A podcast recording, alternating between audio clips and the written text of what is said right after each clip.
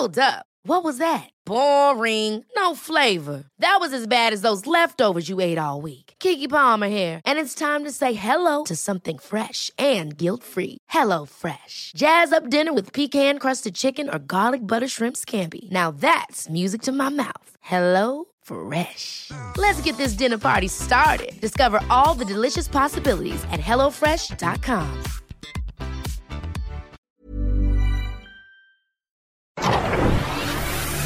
El Heraldo Media Group presenta Periodismo de Emergencia con Arturo Rodríguez, Hiroshi Takahashi e Ignacio Rodríguez Reina. Con las reglas del oficio. Comenzamos.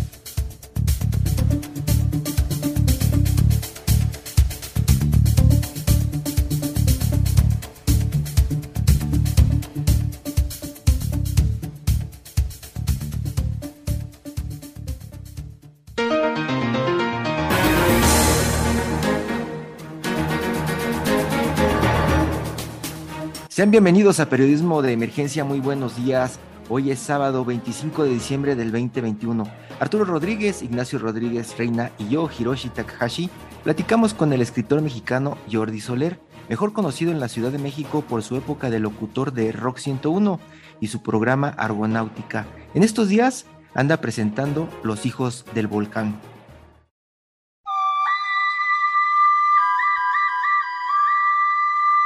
Muchas gracias, muy buenos días por continuar en Periodismo de Emergencia. En esta ocasión estamos platicando con Jordi Soler. Tal vez usted lo recordará por libros como Boca Floja, allá por los noventas, o también por su programa Argonáutica de Rock 101. Don Jordi, pues para arrancar, nos toma la llamada desde Barcelona. Sabemos que lleva ya como dos décadas y una de las preguntas que se hacen muchos de los radioescuchas que lo seguían en México y que hoy, hoy lo están siguiendo a través de sus novelas y de de sus textos en algunos diarios es de qué vive Jordi Soler allá en Barcelona. Bueno, muchas gracias por la invitación, primero que nada. Eh, respondiendo a la pregunta, vivo aquí porque la verdad es que me he ido quedando. Hace 20 años vive, vine con Alexandra, mi pareja, a, ver cómo nos parecía la ciudad, que por otra parte también es la ciudad de, de mi familia, de la familia de mi madre, y nos... Uh, nos hemos ido quedando. Aquí hemos tenido hijos, eh, mis hijos son de aquí. Eh, yo también tengo un montón de intereses aquí. Mi, casa editorial está aquí, mis editores, mi agente. Esa sería la, la, razón por la que vivo aquí. ¿Y de qué vivo aquí? Pues de mi trabajo, de los libros que escribo, de las columnas que, que publico en diversos diarios, de charlas que voy dando por ahí, por varios países. En fin, una especie de Frankenstein económico. Es, por otra parte, lo que tenemos que hacer los escritores para sobrevivir económicamente entre un libro y otro. Estaba por ahí, pues, muy cantado su regreso a radio con aire libre acá en la Ciudad de México. ¿Qué pasó? ¿No extraña radio? ¿No quisiera continuar, pues, con esa pues narrativa auditiva que usted lanzaba en sus programas junto con muy buena música hace algunas décadas? Sí, bueno, uh, siempre está la tentación, lo que pasa es que no ha llegado quien uh, me tiente de verdad, ¿no? Sé y entiendo y, con mucha frecuencia me, me escriben contándome esto, uh, o sea que no vendría mal un programa mío, pero, pero tampoco hay ningún guapo que diga, ven a hacerlo en este sitio y te pagamos esto y puedes hacer esto, en fin, no ha sucedido. Sin embargo, pues, es una, una época que, que, recuerdo con mucho cariño. No sé la verdad si, si en este momento ya me animaría a tomar la responsabilidad de hacer un programa de radio, que es mucha, porque ahora estoy uh, muy metido en, en, mis libros, ¿no? ¿no? De pronto hay momentos en que es un trabajo bastante incompatible, la radio es mucho más distendida, más festiva. En cambio, el, la, el trabajo de escribir novelas es, es bastante sosegado, ¿no? Tiene un puntito tiránico, aun cuando a mí me parece una tiranía muy dulce. Me encanta someterme a esa tiranía, ¿no? Me gusta tanto que es en lo que estoy concentrado desde hace años. Y sin embargo, eh, Jordi, pues su nueva novela parece eh, llevarnos a Veracruz, un origen suyo que, eh, pues, por el, la temática me pareciera que tiene esta condición de eh, lo agreste, lo hostil eh, eh, su relato. Sí, es una, es una novela escrita en la selva de Veracruz, que es, que es como, como dices, donde yo nací y crecí durante la infancia, y que ya ha aparecido en otros tres libros míos. Esta es otra historia completamente distinta, pero la escenografía es esa selva de Veracruz. Es una novela que trata de las uh, fuerzas que hay en la selva de Veracruz donde todos los personajes de esta novela están arrinconados por las fuerzas de la naturaleza, ¿no? Una de ellas es la selva, pero también hay diversas fuerzas uh, que yo llamaría telúricas que salen del centro de la tierra. Es una novela llena de, de, de sexo salvaje, de, de violencia brutal, de mucho resentimiento. Los personajes, como digo, están arrinconados permanentemente por estas fuerzas. Y el, el, uh, el, volcán, es la mitad del título de la novela, es justamente la abertura por donde salen estas fuerzas. ¿no? Yo creo que estas fuerzas se trasladan a los personajes que pululan a lo largo de las páginas de esta historia. Jordi, muy buenos días. Te saluda Ignacio Rodríguez. Pues Buenos justamente días. estamos hablando de Los Hijos del Volcán, Los Hijos del Volcán, que es el título de la novela más reciente que ya está circulando desde hace algunas semanas acá en México. Y bueno, eh, hablabas de esa violencia, esa violencia de un México eh, que quizás recuerdas desde tu niñez, ahí en, en, Veracruz, en la portuguesa, esta hacienda llamada la portuguesa que estaba prácticamente en, dentro de la selva. Y esa violencia eh, de tu niñez es una violencia que no ha cambiado. ¿Cómo la estás viendo desde Barcelona? Sí, no, no, no ha cambiado, probablemente se ha incrementado, ¿no? Se ha recrudecido eh, el tema, aunque yo crecí viendo toda esa violencia a todos niveles, había, había guerrilla, o cuando menos eso contaban, había toda clase de, bandoleros, eh, estaban la policía y los militares que abusaban de las personas, los políticos que tenían cargos públicos que abusaban de, de, de la gente que tenía algo ahí. Esto sigue intacto, lo que pasa es que ahora se ha recrudecido, como digo, pues por fuerzas nuevas, ¿no? Como el narco, como los Zetas, en fin, una, una eh, serie de, de, grupos sociales que, que, van sumando por esta selva y que ya, ya pasaba cuando yo era niño. Esta es una novela escrita, es una historia del siglo XXI.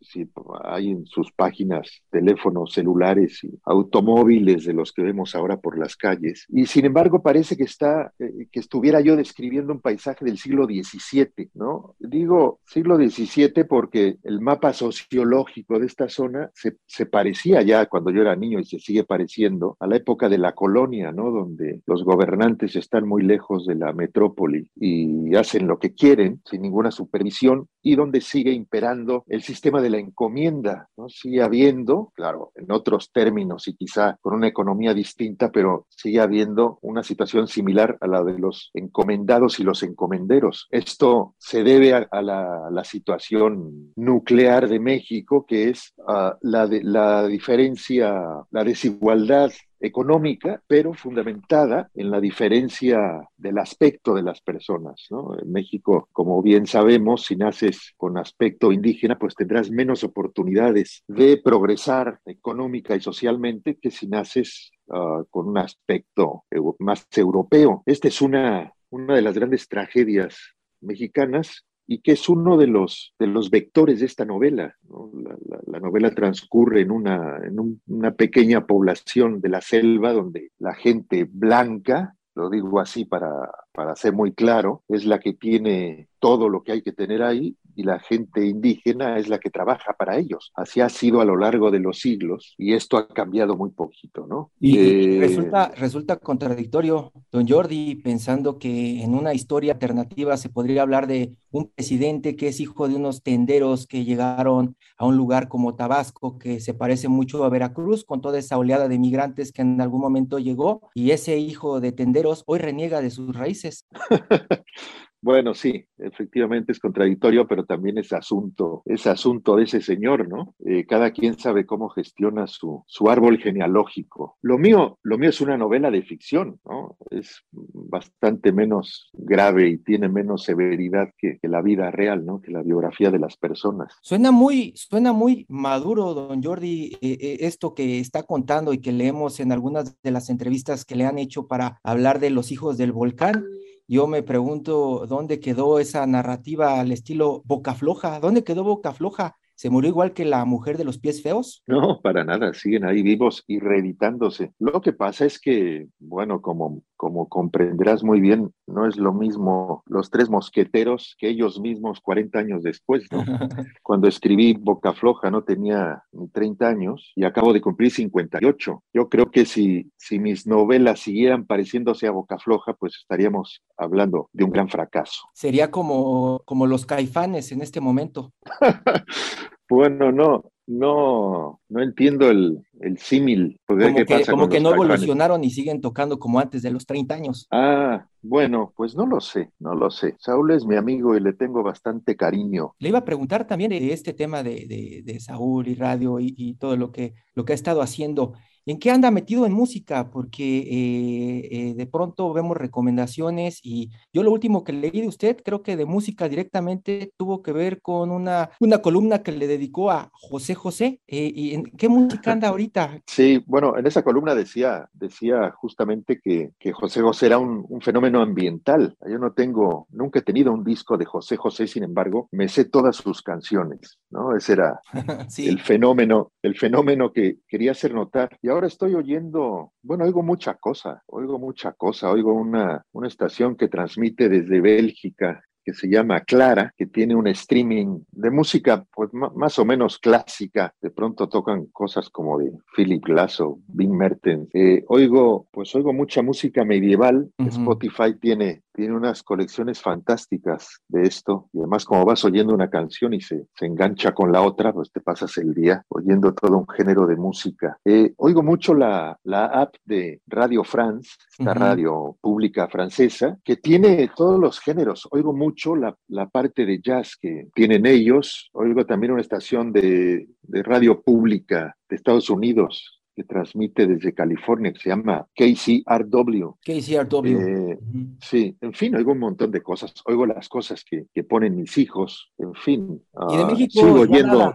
De, de, de, México, pues uh, no, de vez en cuando oigo aire libre, eh, algún noticiario, ¿no? De pronto oigo alguna mañanera del presidente López Obrador. ¿Y qué, y qué te provoca, Jordi? ¿Qué haces esas mañaneras? bueno, de pronto de pronto me provoca asombro, y, pero de pronto oigo cosas que, que no están mal. Es decir, yo creo que desde la distancia, pues ves con un poquito más de objetividad lo que está pasando, ¿no? Yo creo que hay, un, hay un, eh, una manera de decir las cosas muy chocante, pero que una vez que quitas ese elemento, pues hay cosas que tampoco están mal, ¿no? Que, que uno de los temas que dominan siempre en la mañanera y los hijos del volcán del que estamos hablando es esta violencia de la desigualdad y del racismo, ¿no? Sí, sí, ahí.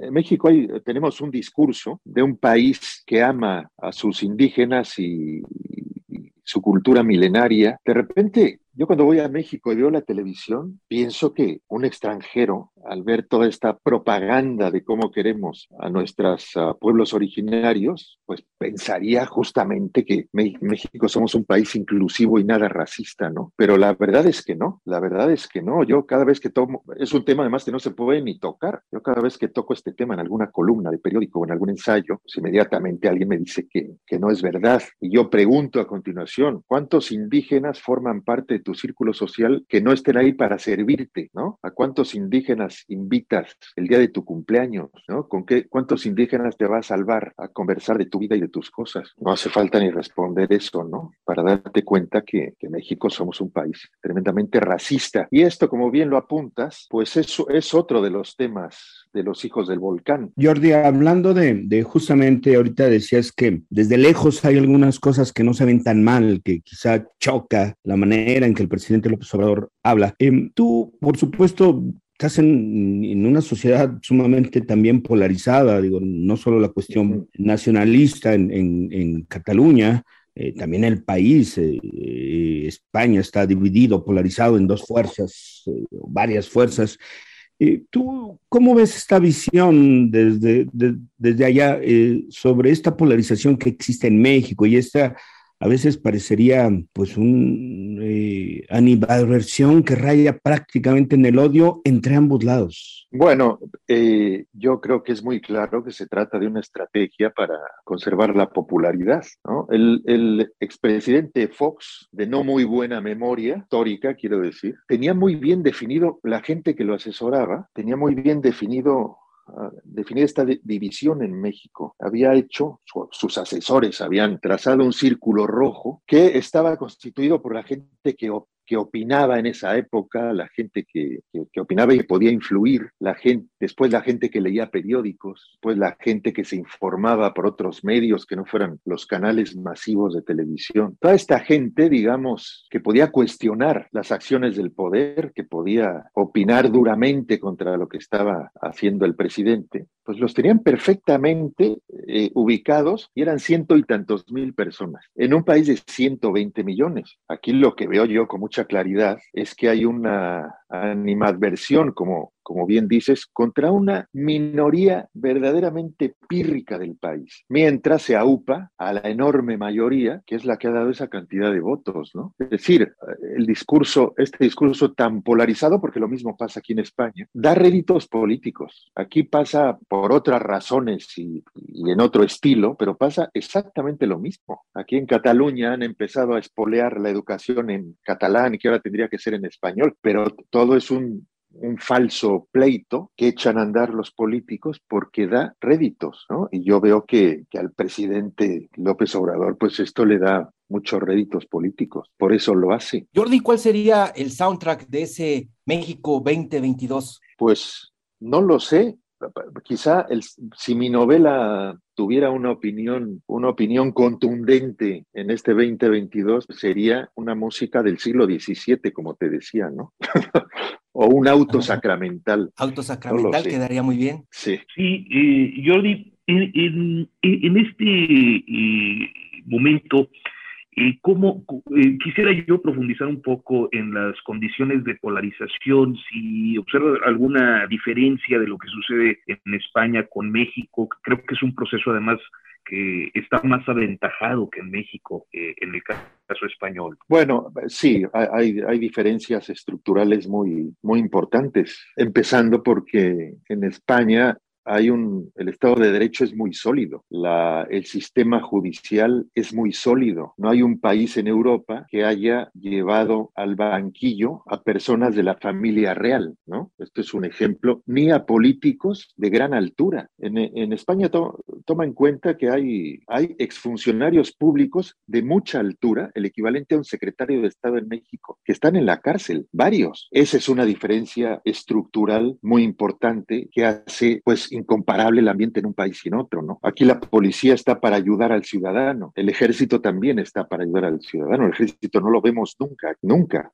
Yo creo que no he visto nunca un soldado en 20 años que llevo viviendo en España. Estas son diferencias estructurales muy importantes. Sin embargo, son países muy parecidos en muchas cosas. Son, somos ah, todos parte de la manera de ser española, ¿no? En México con la mezcla indígena, por supuesto, pero toda esta parte cultural judeocristiana que compartimos los dos países, pues son muy parecidas. Cualquier mexicano que viene a España se siente inmediatamente en casa, mucho más en casa que si se va a San Diego, está del otro lado de la frontera, y cualquier español que se va a México, pues no quiere volver de México.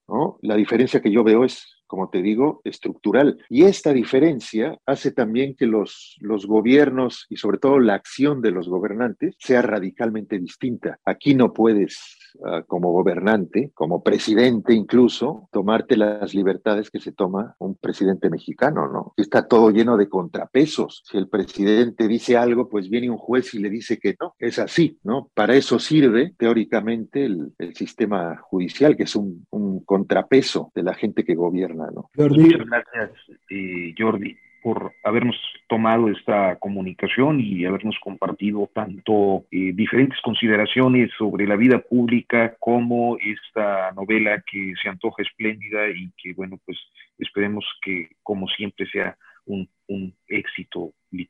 Don Jordi, muchísimas gracias por su tiempo. Ojalá se pueda despedir como lo hacía hace algunas décadas en radio. Todos los que recordamos su argonáutica, pues seguimos muy, muy, muy eh, a la espera de que regrese. Bueno, pues eh, ya les aviso y muchas gracias por la conversación. ¿eh? Les envío un abrazo. Muchas gracias. Un abrazo, Jordi. Muy, muchas gracias. Igualmente. Hasta luego. Periodismo de emergencia. Con las reglas del oficio.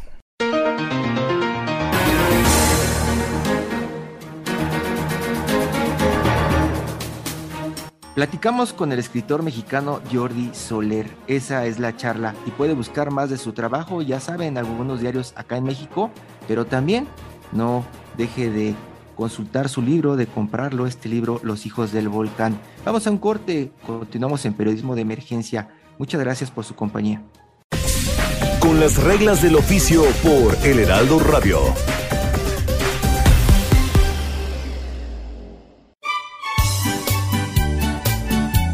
Hay referencias históricas de que en la Edad Media había grandes libertades en los templos, que los distintos papas a lo largo de la historia eligieran el 25 de diciembre para conmemorar el nacimiento de Jesús, con el fin de que los fieles cristianos se apartaran de las celebraciones paganas del solsticio de invierno. La fiesta de la Natividad de Jesús viene así a ocupar el lugar de las fiestas saturnales y otras propias del invierno en Roma, cuando estaba reinando el emperador Constantino el Grande. La Iglesia propuso que el 25 de diciembre se celebrara el nacimiento del Salvador por su coincidencia con el festejo romano llamado Sol Invictus.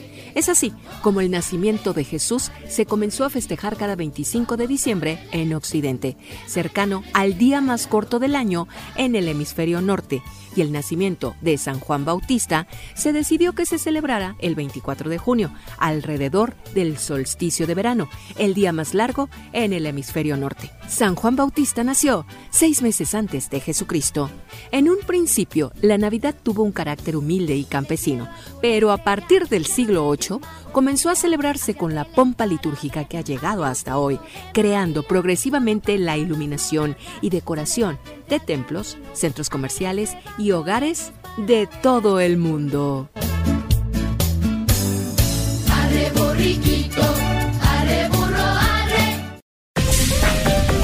En un momento continuamos. Periodismo de emergencia.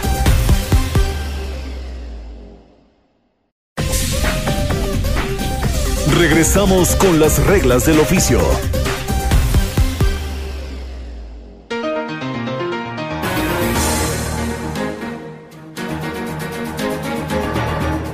Gracias por continuar en periodismo de emergencia. Hoy vamos a tener todo menos fútbol, un todo menos fútbol también especial. Vamos a presentarles una entrevista con Janet. Alejandro Castro, editor de Normal, El futuro es lo que hacemos, el suplemento especial de El Sol de México, charló con la cantante y compositora hispano-británica, que tal vez solamente recuerdas porque era la que cantaba El muchacho de los ojos tristes. Todo menos fútbol con las reglas del oficio.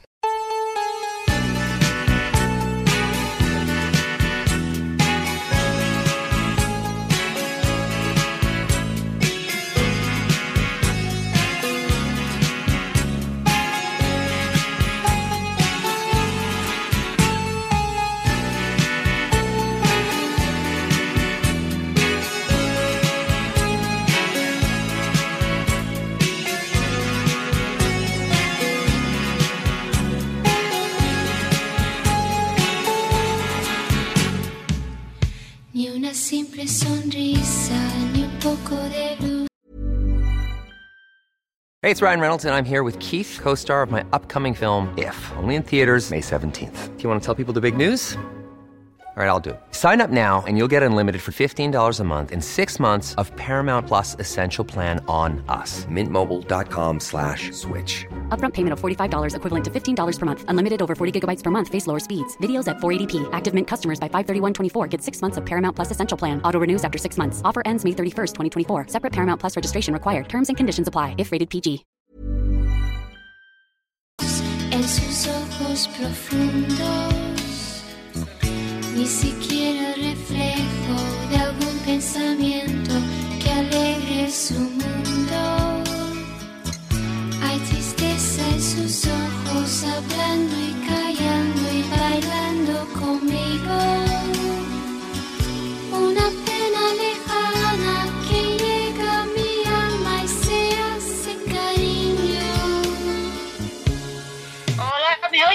Sí, Janet, ¿cómo estás? Muy bien, Alejandro, muy bien, aquí. Bienvenida. Pues queremos eh, hablar contigo varias cosas relacionadas con tu música, con tu carrera, que son este pues muy interesantes para nosotros. Creo que la primera, digamos, la primera pregunta obligada en este caso es, me parece que nunca habías eh, hecho un concierto en- eh, oficialmente aquí en México, ¿verdad? Sí, tienes razón. O sea, he estado en México, bueno, incluso la primera vez que vine a México era, un, era una niña muy pequeñita porque mis padres vivían, vivíamos en Los Ángeles y me acuerdo que hicimos un viajecito a Tijuana, que está en la frontera, y este fue mi primer, mi viaje a México y después ya vine a México en dos ocasiones, pero solamente para hacer promoción de mis discos, pero nunca había hecho un concierto aquí. Ahora bien, Janet, son cinco décadas, cinco décadas de trayectoria musical, con muchas canciones muy importantes, muchas canciones que han sonado mucho en países como México. ¿Por qué nunca hiciste un concierto en México? Tienes, es buena pregunta. Mira, te voy a contar de todas formas una cosa. Yo no empecé a venir a, a hacer conciertos en, en, a- en Sudamérica, ni en Centroamérica, ni en Estados Unidos, tampoco, hasta el dos, en el 2004 empecé a venir. Antes solamente hacía conciertos en España y no hacía nada en, en Sudamérica. Solamente a Sudamérica yo venía, o Centro, Centroamérica también. Solamente venía para hacer promoción de los discos que sacaba. Y en el 2004 ah, se puso en contacto conmigo un colombiano para hacer un concierto en Colombia y es cuando empecé a hacer conciertos ya en Colombia. Después me llamaron para Perú, para Ecuador y también ya para Estados Unidos porque ahora es que hay mucho hispano ahora en Estados Unidos. Antes a Estados Unidos es que no se iba, nunca Claro. Porque no había tantos hispanos en, hace, hace, hace tiempo no había entonces am, todo esto ha sido como más reciente lo de lo de América es como más reciente o sea siempre ha estado más bien en Europa Por supuesto, entiendo. Ahora bien, eh, Janet, quisiera que nos comentaras también eh, sobre un tema que pues es importante porque forma parte de tus raíces, de tus inicios en la música y que sin embargo yo sé que mucha gente que conoce tu música no sabe de Picnic. ¿Qué fue Picnic y por qué fue importante para ti? Sí, este fue el grupo con el cual yo empecé. Estamos hablando de 1968, cuando saqué, bueno, sacamos el único LP que hicimos, que contenía una canción mía que se llama Cállate Niña, que fue número uno. Y el grupo, mira, te voy a decir la verdad, es que éramos, primero éramos muy jóvenes. Sí. Yo estaba todavía estudiando, estaba en el colegio. Ujú. Yo estudiaba en aquella época en Barcelona, en un colegio de monjas americanos que se llama Marymount. Creo que hay uno aquí, creo. Ujú.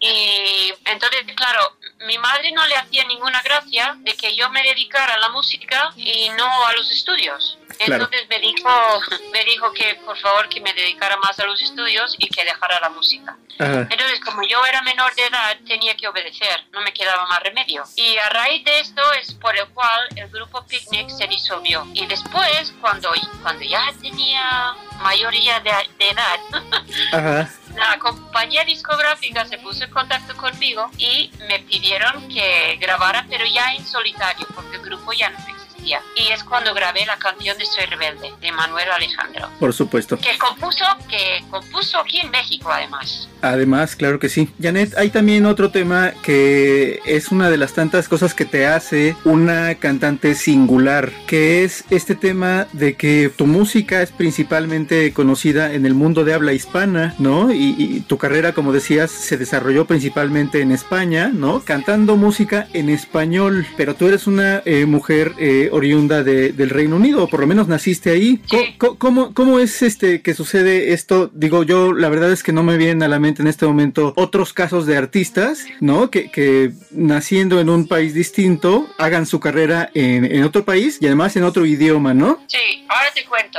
Yo nací en Londres, soy inglesa, pero cuando tenía dos añitos, mis padres se fueron a vivir a Estados Unidos. Entonces, mi acento ni siquiera es inglés, es americano. Y mis hermanos también nacieron en Estados Unidos. Entonces, mis padres se separaron y mi madre, que es de descendencia española porque es canaria, nació en las Islas Canarias, decidió volver a España. Y, y entonces mis tres hermanos y mi madre vinimos a España, que concretamente a Barcelona, a vivir. Y es cuando ahí en Barcelona conocí al, al grupo Picnic y empecé mi carrera musical. Entonces en aquella época cantar en inglés pues como que no, Ajá. porque la gente no, no iba a entender la letra. Claro. Hoy en día sí. Hoy en día hay mucha gente que canta en inglés, pero Sí. en aquella época, como, ¿para qué? No, aquí lo que quieren es, es entender la letra, entonces yo tenía que cantar en español. Y fíjate que hablaba muy mal el español. No te crees que yo Ajá, ajá, eh, to- todavía no lo hablo bien ajá. Después de, después de tanto tiempo.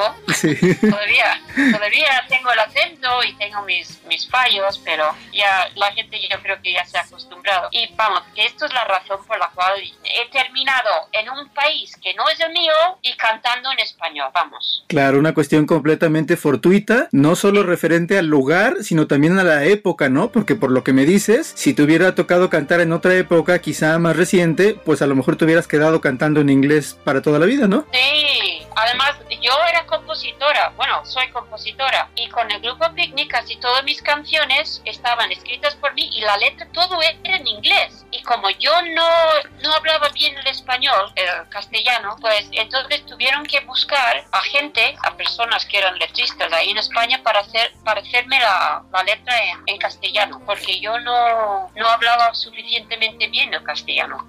Esta sería tal vez la razón por la cual entonces eh, pues echaron mano precisamente de personajes tan importantes como José Luis Perales y como Manuel Alejandro. Mm, a ver, lo de Manuel Alejandro fue todo diferente, porque ya es cuando yo empecé a cantar en solitario, entonces el director artístico de la compañía discográfica me enseñó la canción de Soy Rebelde, me lo enseñó en una maqueta. Sí. Y en un principio, le voy a decir la verdad, no me gustó la canción y no la quería grabar. Ujú. Y la compañía me decía que sí, que sí, tienes que grabarlo porque es muy bueno, no sé qué. Bueno, al final terminé grabando la canción y la verdad que cuando, cuando escuché la canción cantada por mí, sí que me gustó. Tengo que reconocer que sí me gustó mucho más que la maqueta que me habían enseñado. Y bueno, en aquella época también tengo que reconocer que Manuel Alejandro estaba empezando con, como compositor Sí. estaba en aquella época haciendo canciones para Rafael y yo no, yo no conocía, a, yo no sabía quién era Manuel Alejandro y lo mismo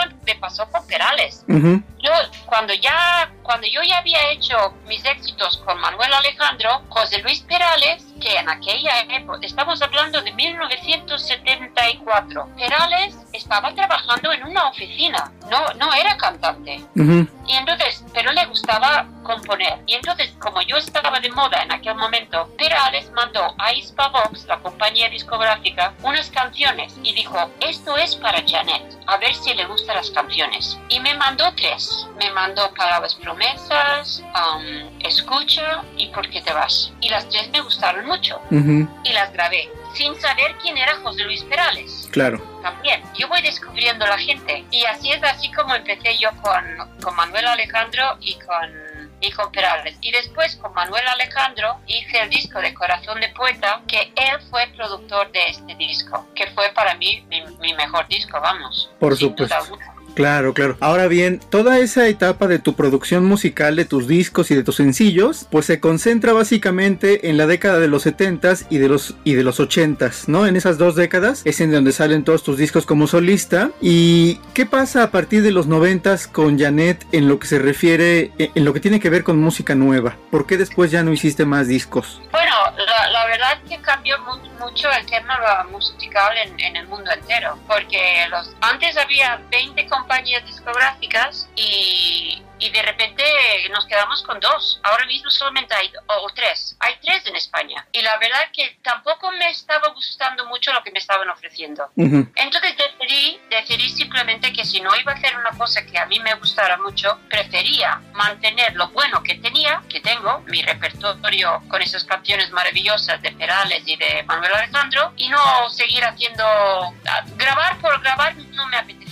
Esto es la verdad. Aparte de esto, las compañías discográficas empezaron a hacer grabaciones no como las que yo hacía. Ya no había tanto dinero, había Sí. mucho menos dinero, eh, los arreglos eran mucho más sencillos, ya no era de grandes orquestaciones como antes. Claro, el sonido, todo, todo es que todo ha cambiado mucho. Y esto es un poquito la razón, ¿no? Que lo he dejado, o sea, no lo estoy echando nada de menos de grabar. Lo que sí he hecho es hecho, he hecho colaboraciones con otros artistas, como con Rafael, he grabado una canción con Coquemaya, con Juan Bau, con otros artistas sí que he hecho colaboraciones y con otros que he dicho que no, porque no me apetecía. Todo hay que decirlo. Claro, no te crees que acepto- no te crees que acepto todo, ¿eh?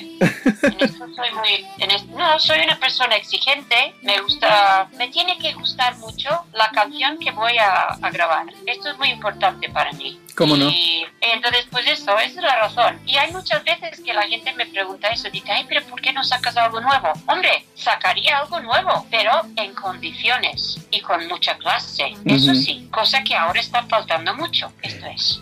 No, bueno, es muy importante lo que estás mencionando porque en realidad sí se nota actualmente que probablemente muchos artistas no tienen esta, digamos, esta, esta decisión tan fuerte, de, como lo estás diciendo, de decir, pues solamente voy a grabar algo si realmente me convence, sobre todo actualmente que es tan fácil grabar incluso en una casa un disco. Se, se nota eso mucho. de baño. Sí, y se nota mucho eso en, la- en las producciones de los... Y con, una, eh, y con un teclado que te haga la batería, los violines, el no sé qué, no te hace falta un montón. Es que además el sonido no tiene nada que ver. Ujú. Muchas veces incluso me han dicho, pero ¿por qué no regrabas, por ejemplo, Corazón de Poeta y le pones otro arreglo? Digo, ¿para qué? Claro, claro. El arreglo, el arreglo que tengo es excepcional. Ese es el bueno. Maravilloso. Sí, sí, ¿Para sí. qué voy a, ¿Para qué voy a hacer una chapuza con un teclado cuando he hecho un arreglo, se, ha- se han hecho unos arreglos con 60 músicos?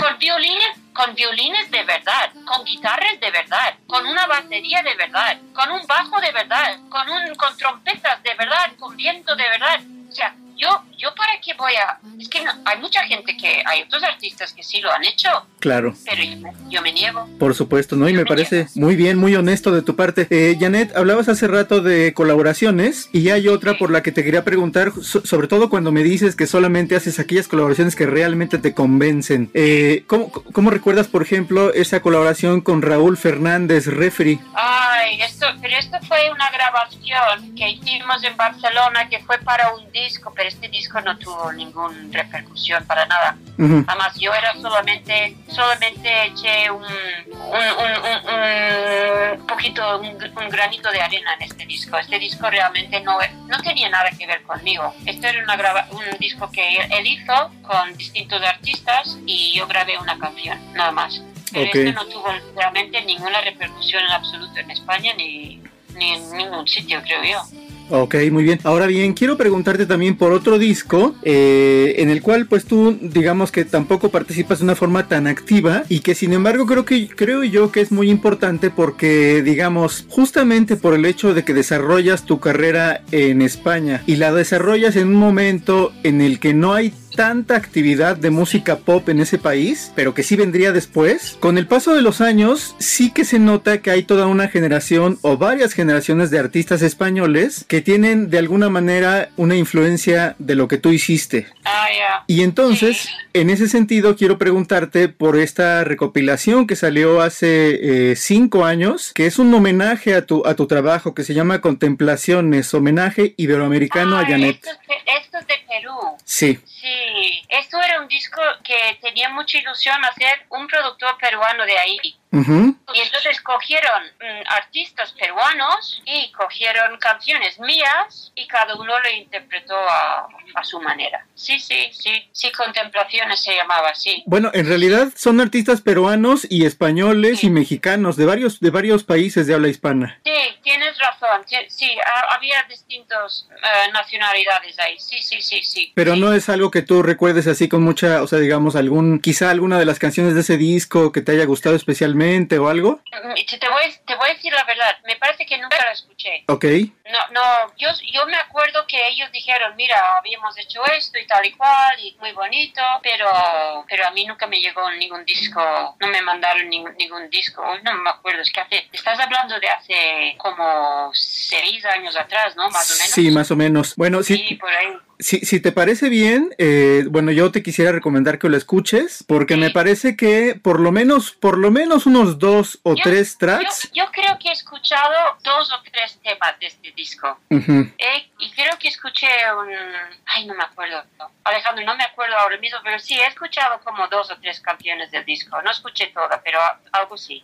Claro, claro. Bueno, pues, y, y- y digo, pues es importante porque es también finalmente un reconocimiento a tu trayectoria, ¿no? De, de- de parte de las nuevas generaciones. Sí, sí, sí. No, eh, bueno, y ahora si ves en España, tengo Soy Rebelde cantada por dos distintas chicas ahora mismo que lo están haciendo para publicidad de... Una es una publicidad de Sidra, la otra es una publicidad de no sé qué de Cataluña, de Barcelona. Y no, no, sí, la- las canciones mías, versiones... eh, Se mantienen todo el tiempo, ¿verdad? Sí, sí, sí, sí, pero, pero, pero, ninguna versión supera la mía. Ninguna. Totalmente de acuerdo. Te lo digo yo ahora mismo. Ninguno, ninguna versión ha superado las versiones que yo hice. Ninguna. Por supuesto. Y luego también hay otro tema que a la gente yo creo que siempre le ha llamado mucho la atención de tu propuesta musical, que es el timbre de tu voz, que también es muy singular, que también no se puede decir que muchas cantantes tengan ese timbre de voz tan, tan especial, tan tuyo, ¿no? Sí, ¿tú sabes lo que me dijo Manuel Alejandro de mi voz? ¿Qué te dijo? Me dice, nunca he conocido una persona que tuviera una voz tan pequeñita, tan pequeñita, tan pequeñita, pero que dijera tanto. Claro. Esta- Por supuesto. Eh, Janet, pues ya prácticamente para terminar, preguntarte cómo va a estar este concierto del 27 de marzo aquí en México, qué es lo que vas a presentar, qué es lo que vamos a poder ver y escuchar ese día. Bueno, esto es una idea de Hugo Mejuto, el que me ha contratado aquí para hacer ese show de grandiosas. Claro, eh, como todo el mundo sabe, no estoy aquí sola. Aquí hay tres mujeres más, está Dulce, Karina y Mar- María Conchita Alonso. Sí. Entonces, pues es- es- está claro que cada uno cantará sus temas más conocidas. Habrá algunas canciones donde um, cantaremos algún tema juntas y, bueno, alguna pequeña sorpresita por aquí, por allá. Pero vamos, lo más importante, por lo menos de mi parte, es que por lo menos voy a conseguir eh, entrar por primera vez a México con esas canciones tan bonitas de Manuel Alejandro, de José Luis Perales, para que lo escuchen y esperemos que, que tengamos un éxito grande este próximo sábado. Por supuesto, pues mira, tuvieron que pasar muchísimos años para que pudiéramos verte en vivo aquí, pero finalmente va a suceder. Sí, por fin, por fin. Oye, Ha pues llegado el momento. qué Ha bueno, momento. qué bueno, pues enhorabuena. Te agradezco mucho estos minutos, Janet. Muchas felicidades por todo tu trabajo, por todo lo que has hecho y pues por allá estaremos viéndote el 27 de marzo. Vale, Alejandro, muchas gracias y un saludito. Muchas gracias, hasta luego. Vale, chao, Bye. chao.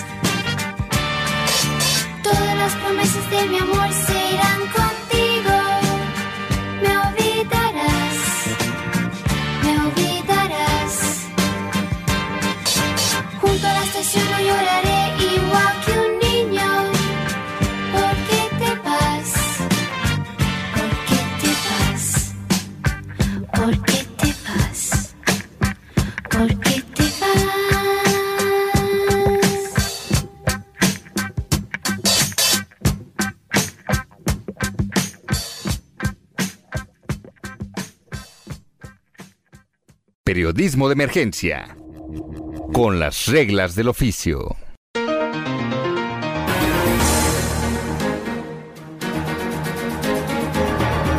Pues ya escuchó usted la charla con Janet. Este fue nuestro periodismo de emergencia del sábado 25 de diciembre. A nombre de Arturo Rodríguez e Ignacio Rodríguez Reina, yo, Hiroshi Takahashi, le agradezco habernos acompañado nuevamente en este espacio de El Heraldo Media Group. Gracias y hasta mañana.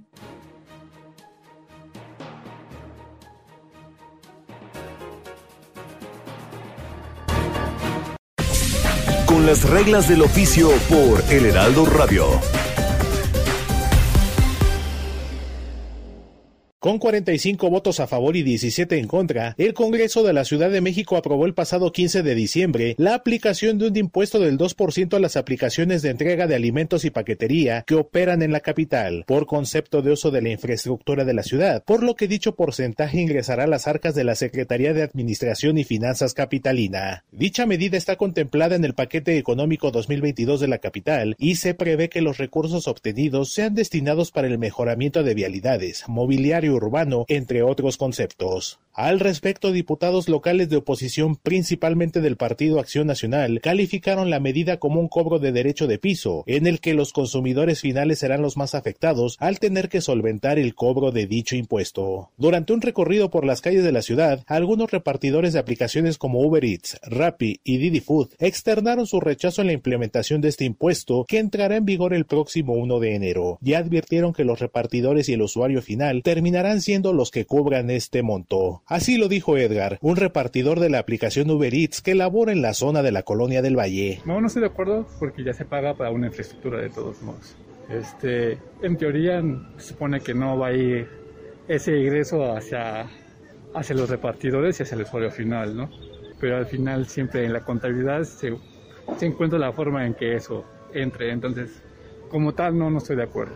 Aunque la aprobación de este nuevo impuesto ha sido tendencia en redes sociales, algunos trabajadores de este gremio lo desconocían. Tal es el caso de Aarón, otro repartidor que al enterarse externó de inmediato su rechazo. No, pues si lo subieron el impuesto, pues nos van a joder, ¿no? Pues sí. No, pues, no, pues sí. Sí, sí, nos van a... Subieron el 2%, pues nos van a joder en el tipo de aplicaciones. Y pues ahora sí que no sabe uno qué onda, qué va a ir a pasar entonces.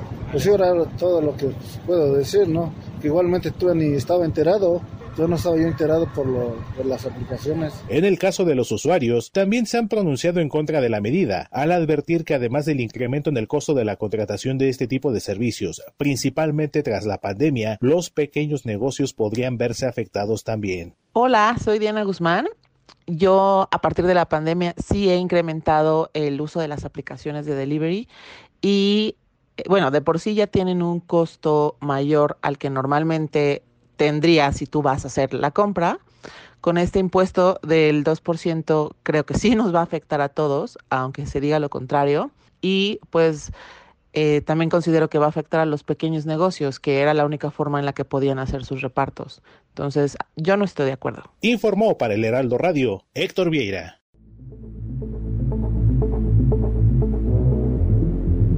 Esto fue Periodismo de Emergencia. Con las reglas del oficio.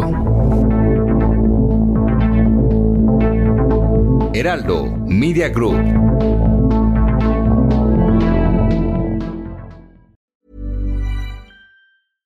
Ever catch yourself eating the same flavorless dinner three days in a row?